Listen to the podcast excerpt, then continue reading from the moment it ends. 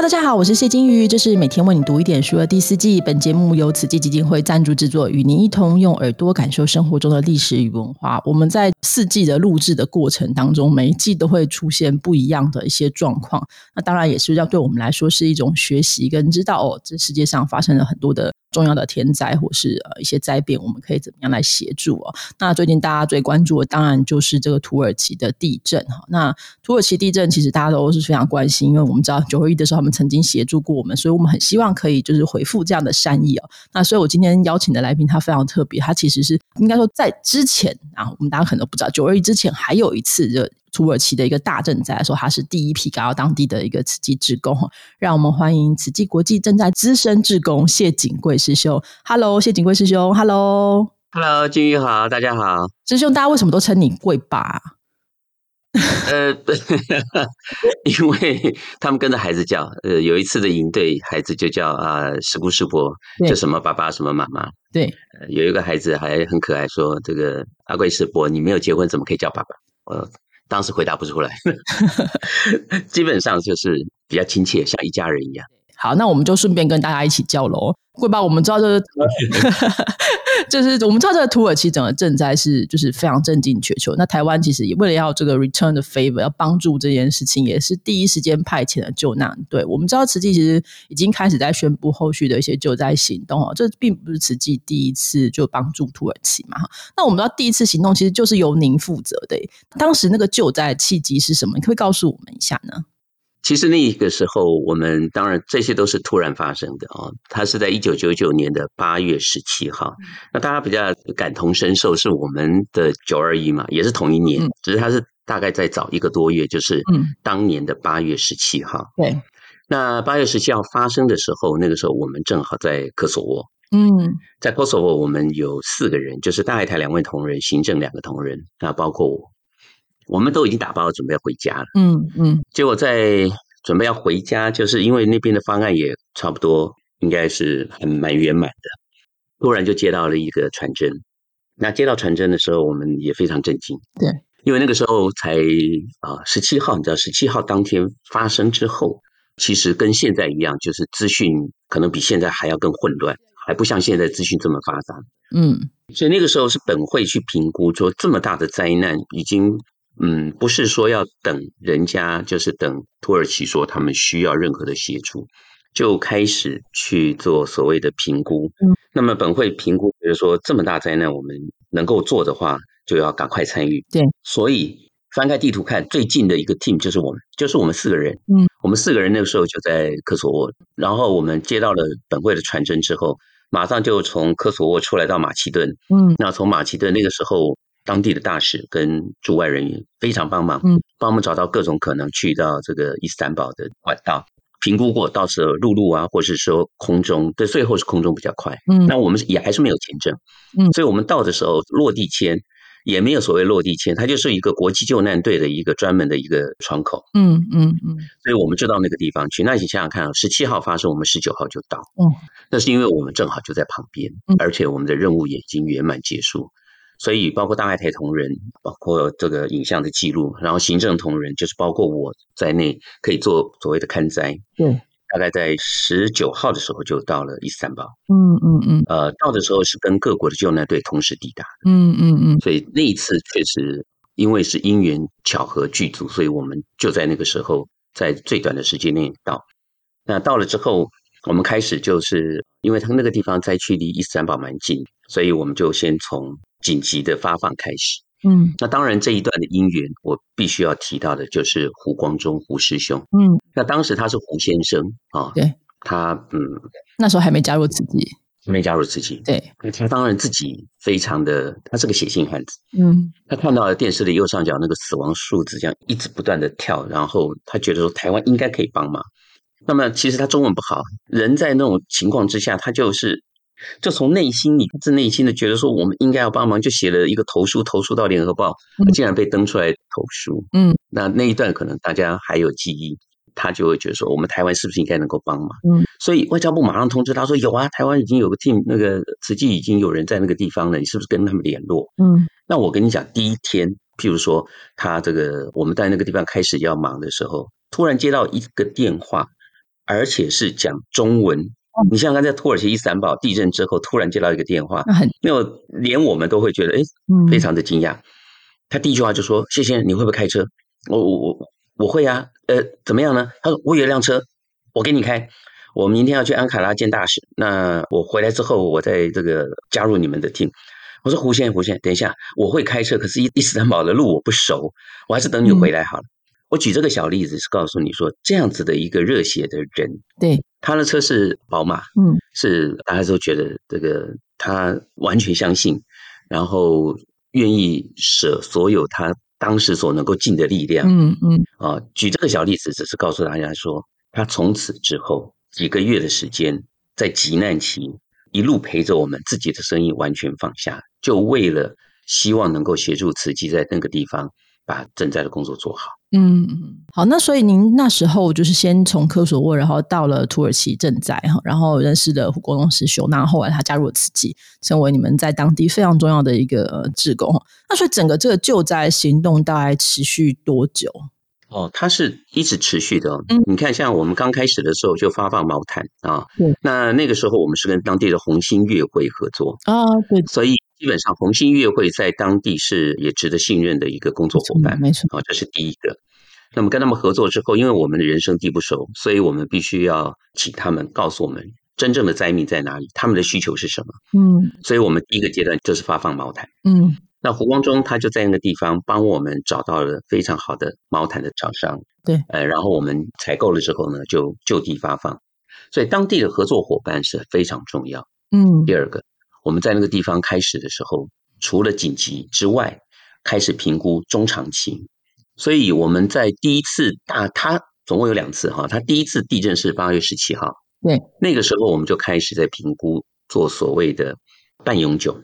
啊，我这里可能要提一下，当他们大地震发生的时候，嗯，他们用经历过过去我们所有的这些思维，对我举例，到底要不要开始建所谓的？永久屋或是半永久屋，嗯，于是他们有很多的讨论，很激烈的争辩，嗯，假设我们一家四口，刚开始可能要一张塑胶布，第二个可能要一顶帐篷，再来可能要半永久屋，再来可能要永久屋，所有这一切都是阶段性的，嗯，那么有没有可能直接就跳到半永久屋或永久屋呢？哇，讨论的非常激烈，于是他们最后决定拍板，讨论到最后决定拍板说他们要盖所谓的简易屋，对，这个中间当然经过很多讨论，这是第一点。为什么要讲这个？因为这样子的经验对我们非常重要。嗯嗯，所以我们在当地把所有他们讨论的、考量的全部都报回本会，本会就开始做评估。嗯，第二个，你知道灾难大发生发生的时候，他们缺竟然是缺的尸袋，尸体太多没有办法装。对于是，他们又开始用冷冻货柜。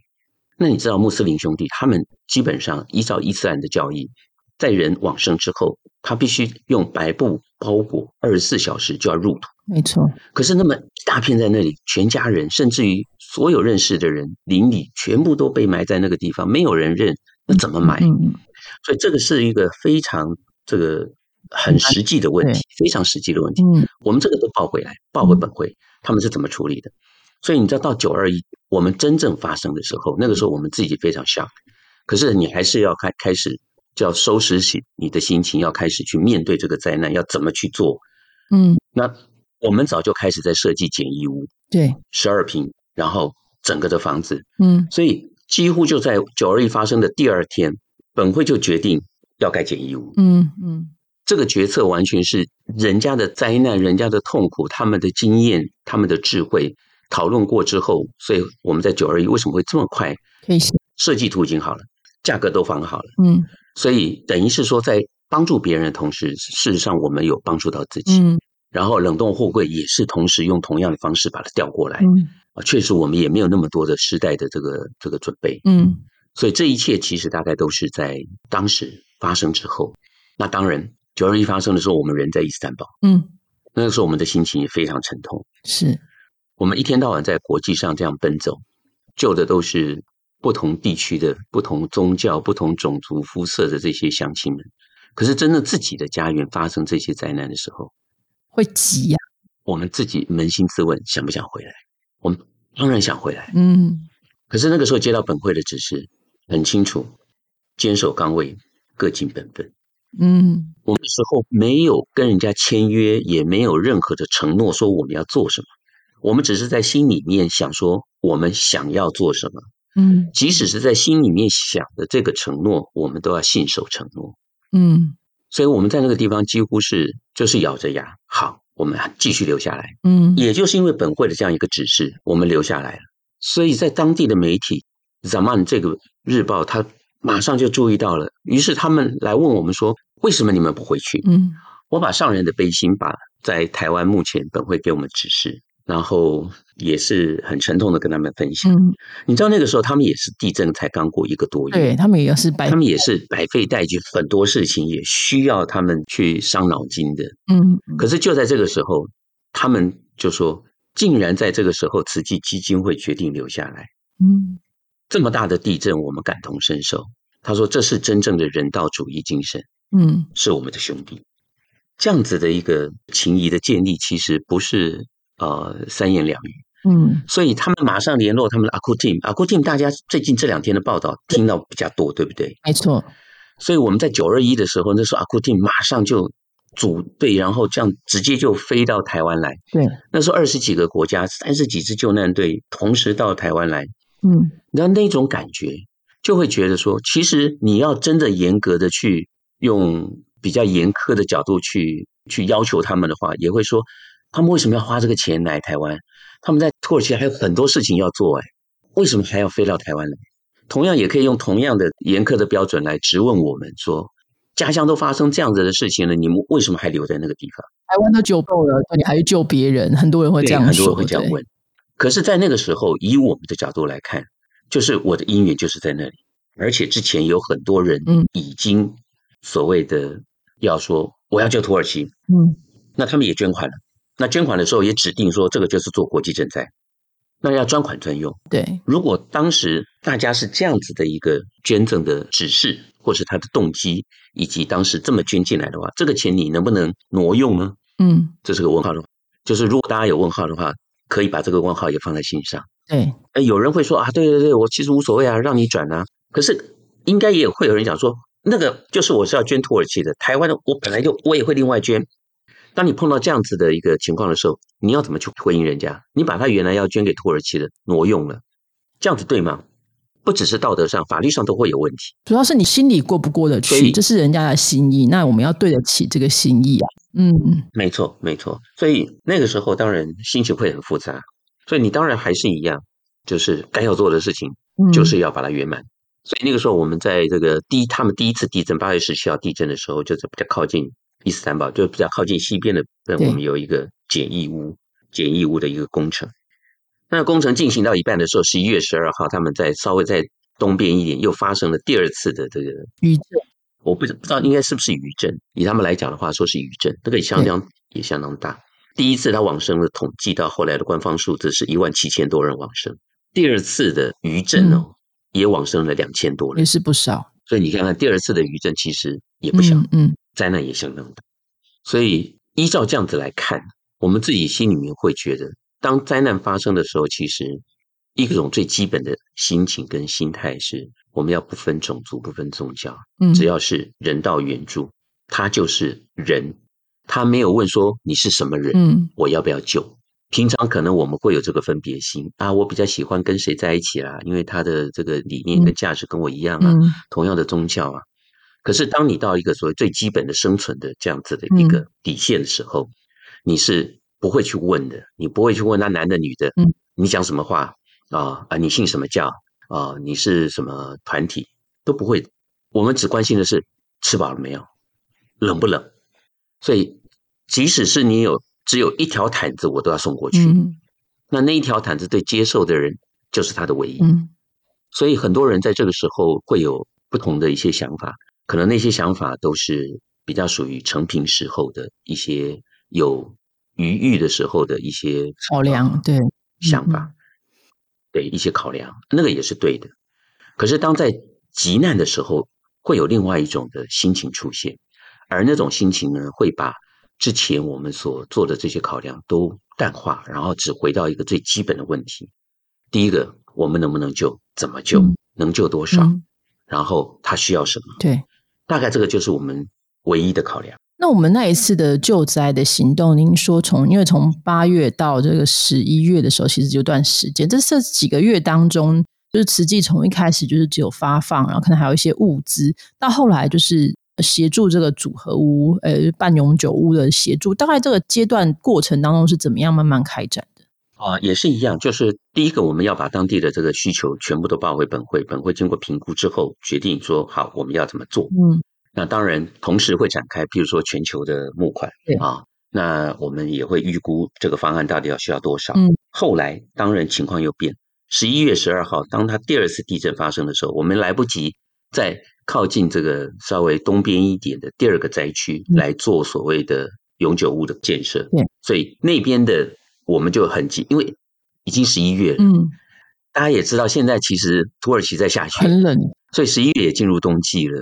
我们来不及的时候，只好赶快用帐篷。嗯，所以那边的话是用那个三层的御寒的帐篷。嗯，哦，所以是依照不同的时节，然后依照不同的环境跟它的当时的需求而提供不同的援助。所以这整个的方案包括半永久屋，就是组合屋了啊。嗯，然后包括帐篷，整个的方案一直大概到隔年的一二月的时候，嗯，才告一个段落。对，那告一个段落之后呢？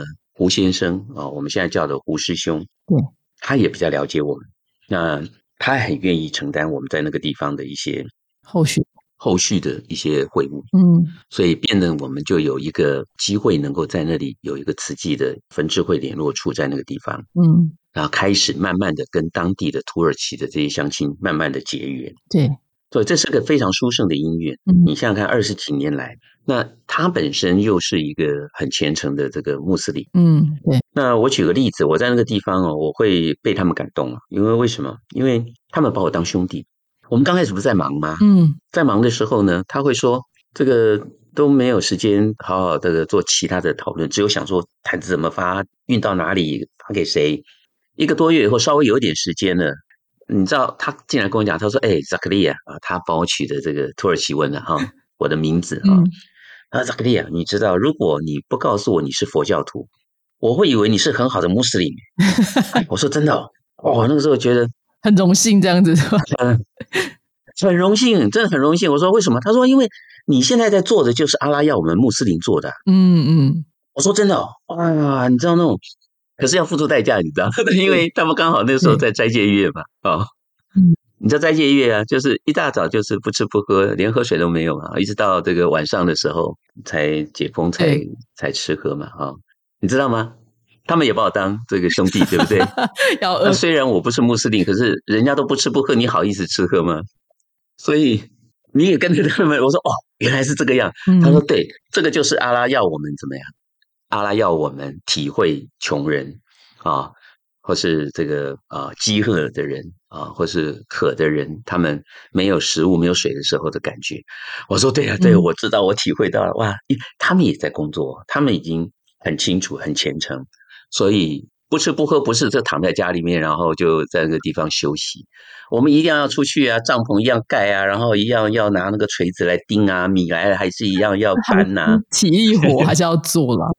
当然要做，生活一样过，所以我觉得很好。他们真的把我当兄弟，那我也跟他们一样，在这个过程哦，他们真的，我觉得那种就是超越种族宗教。对，就说基本上，我跟他讲几件事嘛，他说啊，我知道，我知道。我说宗教大同小异，他说我我知道，我了解，我了解，就是大概有点一样，有一点点不一样哈。嗯嗯，我说对，这样讲也可以啊哈，但是上人有另外的一个解法，就是如果你心量够大。所有的宗教就都一样，嗯，都是要爱人啊。如果你心量小，那当然不一样啊。《法华经》跟这个《古兰经》本来就是不一样，有文字发音都不一样啊，大同小异。